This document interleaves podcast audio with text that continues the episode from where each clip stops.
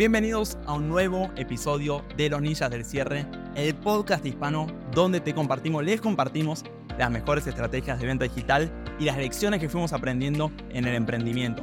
Espero que les guste este episodio, lo grabamos como siempre con mucho amor. Si te gusta, suscríbete, compartilo y sin dar más vuelta, arranquemos, démosle play. ¿Listo para el próximo? Me encanta, este es muy sencillo, realmente, este no es tan avanzado, pero no lo puedo dejar afuera, que se llama dar el porqué, explicar el porqué, ¿ok? Hack persuasivo número 2 es explicar el porqué, esto le va a encantar. Pide y se te dará, ¿cierto? Ahora, si quieres aumentar tus ventas y quieres aumentar tus chances de que se te dé, vamos a cambiar un poquito el pide y se te dará a pide, explica por qué y se te dará. Quiero que borren el pide y se te dará, que vayan a la Biblia, que tachen y pongan pide, explica por qué y se te dará. Nada, eso es un chiste, pero de verdad. Quieren aumentar sus chances de que se le dé, no solo pidan, sino que pidan, expliquen por qué y se les dará. Miren esto, lo que voy a leer, porque les va a encantar. Este es un hack fascinante para que la gente en efecto haga caso a tus pedidos y es el simple hecho de que las personas son mucho más propensas a cumplir tu solicitud si le das una razón por lo cual se lo pides. Hay un fascinante experimento en la década del 70 que hizo un experimento en la Universidad de Harvard donde ponía una fotocopiadora muy ocupada en un lugar muy concurrido y ella pidió a las personas en la fila que usaran diferentes maneras para lograr pasar al frente de todo, ¿ok? Entonces, ¿cómo es el experimento este que hizo esta psicóloga? Ella básicamente había una fotocopiadora con una gran fila y ella mandaba a personas, a estudiantes suyos, a intentar colarse en la fila. ¿Cómo le dicen en otros países? Como colarse, saltearse la fila. Estás atrás de todo, vas adelante de todo. ¿Bien? Todos esos estudiantes intentaban ir adelante de todo de la fila. ¿Y qué tenían que usar? Entre el fondo de la fila y el primer lugar de la fila. ¿Qué tenían que usar? ¿Qué había en el medio? ¿Quién me contesta? ¿Qué hay entre el, fondo de la fila y el primer lugar en la fila? ¿Qué hay? Gente, ¿cierto? Pero más que gente, les pregunto, ¿cuál es la diferencia entre el que está atrás de todo y el que puede ir adelante de todo? Hay persuasión, ¿o no? La diferencia entre que te quedes atrás y no sepas cómo hacer para ir adelante de todo, colarte, saltearte la fila y que lo puedas hacer, es que sepas persuadir. ¿Le gustaría saber acá cómo podrían colarse la fila? O sea, no piensan en colarse la fila, que simplemente es un aspecto más de una actividad cotidiana. Simplemente lo que estoy mostrando acá es como un concepto se puede ampliar en tantos contextos de la vida y puedes llevarte a salirte con la tuya. Que eso es lo que ustedes quieren. ¿Qué es salirte con la tuya? No hacer fila cuando hay fila. ¿Qué es salirte con la tuya? Cerrar un prospecto cuando tienes dudas. Que una persona tuya de tu equipo haga lo que vos querés que haga, pero que esté motivado a hacerlo. No que lo sienta como una obligación y que se resista. ¿Bien? Perfecto. Entonces, ¿qué hay, en pocas palabras, entre el fondo de la fila y el primer lugar de la fila? La diferencia es una persona que sabe persuadir. Y en este experimento, ¿ok? Justamente le pide a los estudiantes que intenten con diferentes estrategias y tácticas avanzar al principio toda la fila. Miren, esto es lo interesante. Cuando las personas simplemente le preguntaban a los que están en la fila si podían pasar al frente, salían salirse con la suya aproximadamente un 60% del tiempo. ¿Qué es eso? Es el pin y se te dará. No hacían nada. Le preguntan, perdón, ¿puedo pasar adelante? ¿Ok? Y solo con pedirlo, 60%. Por eso siempre decimos, la primera regla del cierre de venta, ¿cuál es? Es pedir el cierre de venta. Yo siempre digo, acostúmbrense, chicos, todos los que están acá, acostúmbrense a pedir. Si le da pena pedir, sáquense esa pena, peguen una patada, mándenla a la red. Entonces, sáquense la pena, acostúmbrense a pedir, ¿ok? Si quieren que van a Starbucks y quieren que les calienten el café, pidan que les calienten el café. Si están en el Uber y el Uber tiene la radio y está poniendo noticias tóxicas y no quieren que su mente se contamine de esas noticias, pidan al Uber que apague la freaking radio. Pidan y se les dará. Acostúmbrense a pedir. Va a empezar a dar confianza personal, se los prometo. Porque van a dejar de ser víctimas de su contexto y de lo que otras personas simplemente hacen por default, que los afecte a ustedes y van a poder tomar control de lo que ustedes quieren. Entonces, número uno, pide y se te dará. Entonces, en el experimento este, chicos, las personas al final de la fila querían pasar adelante. ¿Saben cuál es el gran hack? pedir, perdón, ¿puedo ir adelante todo? ¿Cómo se salían con la suya? Esto era un experimento, ¿no? Era un experimento controlado. Entonces, la, la científica, la psicóloga, mandaba a sus estudiantes y le decía que vaya, que le pidan a las personas ir adelante de todo en la fila, pero que solo podían pedirlo. No podían decir nada más. Simplemente podían decir, perdón, ¿puedo ir adelante de todo? ¿No te molesta? Tome nota de eso, esa pequeña frase. Perdón, ¿puedo ir adelante de todo? ¿No te molesta? Genial, ¿no? Ahora,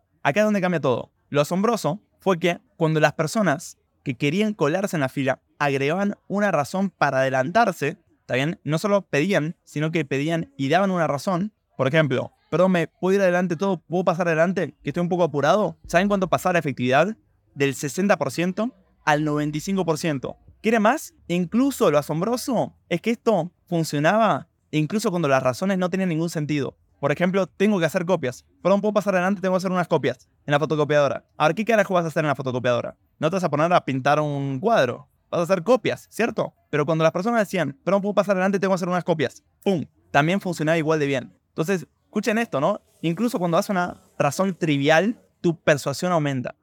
Pide, explica por qué y se te dará. Pide, explica por qué y se te dará. Pide, explica por qué y se te dará. Súper. ¿Le gustó este segundo? Es tan sencillo.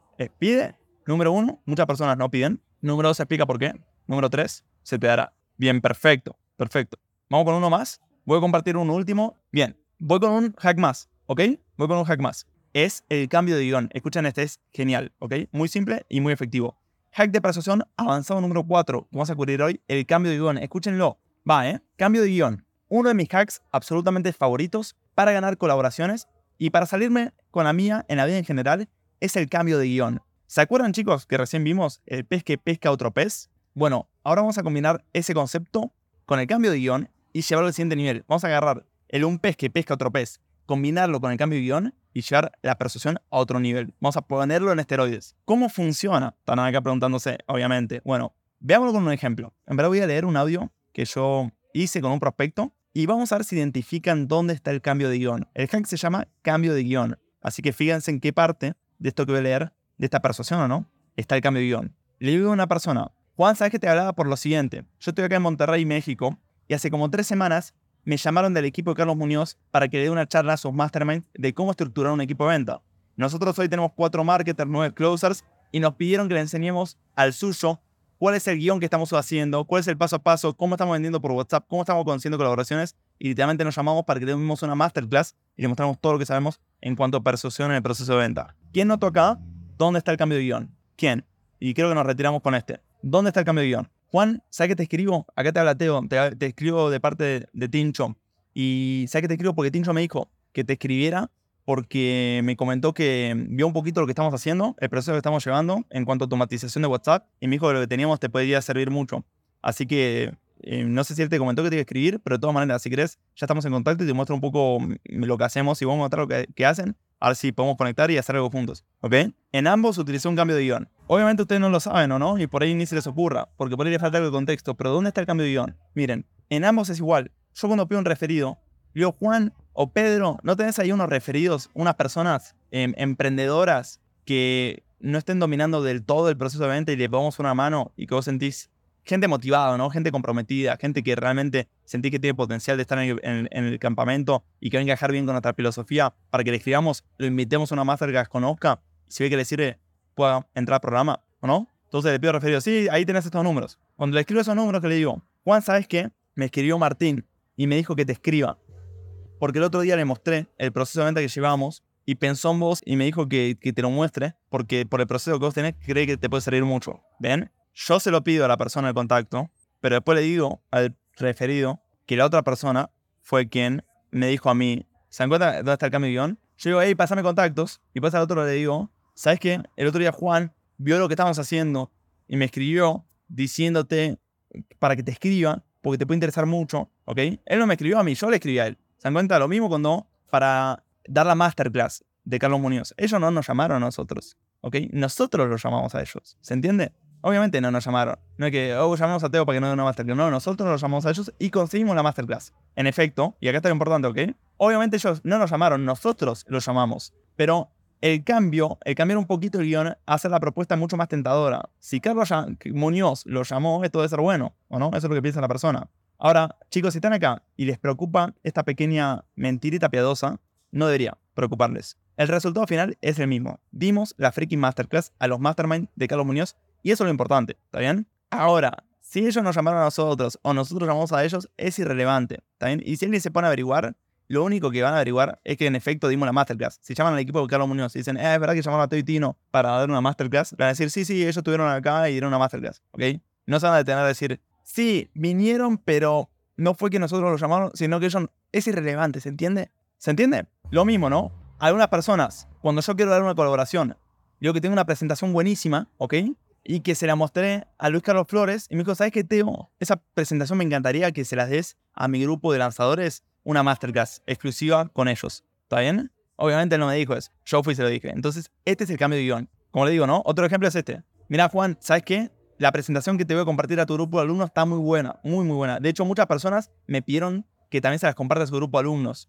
Me la pidió Tito Galvez, Luis Carlos, cuando la vieron y, y se los presenté y es furor. Mentira, es furor porque simplemente yo la promociono, ¿verdad? Pero si yo en efecto di las colaboraciones, eso es lo único que importa. Porque lo único que se va a acordar el experto al final es que di la colaboración, ni se va a acordar si yo fui quien, si yo se la pedí él se la pidió, más si la colaboración tuvo buena, ¿o no? Más si cumplí y sobrecumplí con las expectativas. Gran Cardón dice, sobrepromete y sobreentregar. ¿Por qué? Porque el sobreprometer te obliga a elevar tu nivel de compromiso en tu entrega. Hay un dicho muy famoso que es, promete menos, entrega más. Pero nota cómo lo hace Gran Cardón, que es, promete mucho y eso te fuerza a entregar más, ¿verdad? Siempre y cuando seas ético y siempre y cuando no seas vago y siempre y cuando sigas en el juego de los negocios y sigas entusiasmado y motivado todos los días, porque cuando vos prometes mucho, ¿sabes qué? Te va a demandar energía tuya, te va a demandar entusiasmo tuyo para rendir al nivel. Si como ya no quiero hacer más esto, obviamente no vas a poder cumplir, y es donde se te cae el negocio y te activa el boca en boca negativo. Pero si vos prometes, te esfuerza, ¿no? Es como, mira, prometimos todo esto, puto, ahora tenemos que cumplir. Obliga que eleva tu nivel de entrega. Bien, team, eso fue todo por hoy. Cubrimos hacks de persuasión. Las personas que están acá, que tienen que vender algo, que tienen que persuadir, que quieren salirse con la suya, quieren aumentar su facturación. Espero que les haya gustado la sesión de hoy, va. Y nos vemos la próxima. Cuídense.